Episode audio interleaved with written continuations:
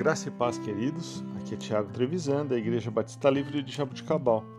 E vamos para o nosso devocional 396.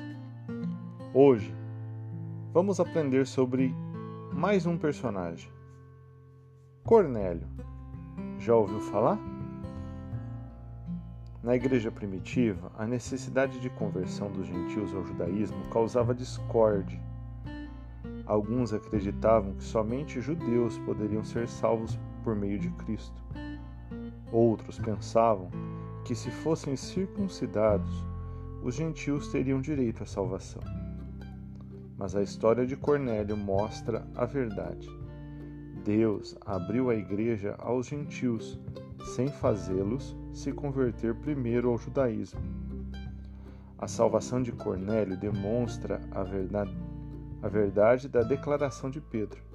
Agora percebo verdadeiramente que Deus não trata as pessoas com parcialidade, mas de todas as nações aceita todo aquele que o teme e faz o que é justo.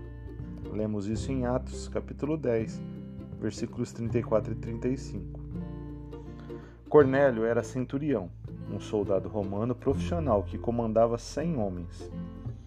A patente de centurião era a mais elevada de um homem alistado e poderia alcançar. Portanto, Cornélio, um oficial não comissionado, estava no topo da carreira militar. Certa tarde, Cornélio teve uma visão na qual um anjo lhe disse para procurar um homem chamado Pedro. Ele obedeceu prontamente. Seus funcionários localizaram e auxiliaram Simão, até chegar a Cornélio, que tivera sua própria visão, em Atos 10, 9 a 16. Pedro falou a Cornélio e a todos de sua casa sobre o ministério de Jesus Cristo, e o Espírito Santo desceu de imediato sobre todo o grupo. Detalhe: um grupo gentil. Isso levou Pedro e seus perplexos companheiros judeus à conclusão de que, Deus concedeu arrependimento para a vida até mesmo aos gentios.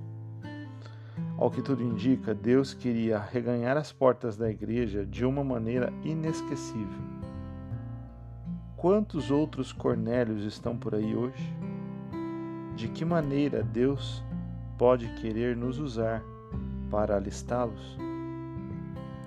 Queridos, o Evangelho de Jesus Cristo é a mensagem mais importante da história e a mensagem mais poderosa da história.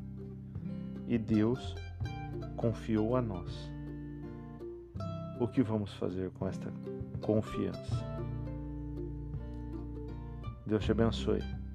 Em nome de Jesus, tenha um excelente final de semana.